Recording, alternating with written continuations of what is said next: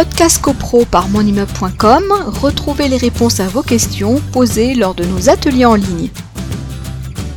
Un renouvellement d'un syndic pour trois ans est-il valable par vote par correspondance alors qu'il n'y a pas eu d'échange entre les copropriétaires au regard du contexte de la crise sanitaire? Eh bien, euh, c'est tout le problème du vote par correspondance parce que.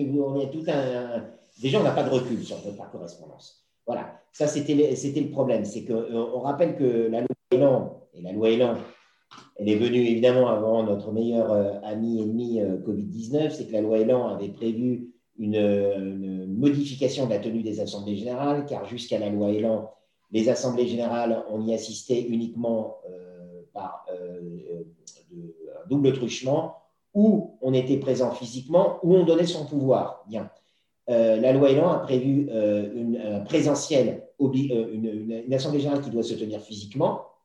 Ça, la loi Elan dit, il y aura toujours une assemblée générale qui se tient physiquement, mais parallèlement, si les copropriétaires en ont fait la demande, ils peuvent y assister par visioconférence. Alors, j'allais dire par visioconférence, on a glosé là-dessus, euh, savoir euh, est-ce que c'était au point techniquement, je ne vais pas aborder la question, mais en tout cas, il y a un débat par visioconférence qui peut avoir lieu, euh, comme ça peut avoir lieu en présentiel. Puis vous avez le troisième, le troisième cas qui a été créé, c'est le fameux vote par correspondance. Donc, vous aviez, avec la loi Elan, quatre modes de participation, la présence physique, la visioconférence, le vote par correspondance et le pouvoir. Et puis, euh, Covid-19 est arrivé par un beau mois de mars 2020, et puis il y a eu des ordonnances qui ont été rendues qui euh, ont euh, assoupli la tâche au syndic. Alors, on a eu beaucoup d'appels téléphoniques par rapport à ça. alors, j'y viens. Les appels téléphoniques nous disent notre syndic nous a convoqués uniquement par vote par correspondance. Est-ce que c'est légal ou pas?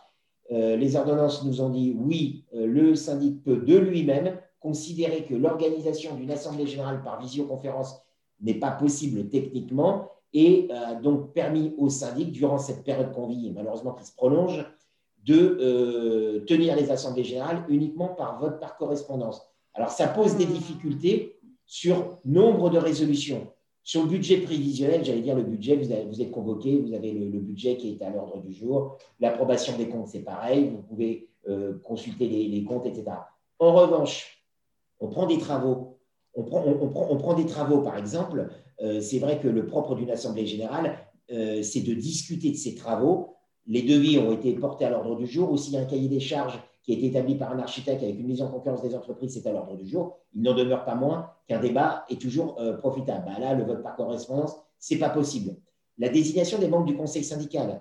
Alors, la désignation des membres du conseil syndical, vous pouviez avoir euh, généralement, les, assemblées générales étaient convoquées. Euh, Frédéric, juste quand tu dis c'est pas possible, c'est-à-dire que il n'y a pas de débat, il n'y a pas forcément de, voilà, mais mais c'est possible, de voter quand même, voilà. Les travaux peuvent se voter. Podcast CoPro par monimmeuble.com, retrouvez les réponses à vos questions posées lors de nos ateliers en ligne.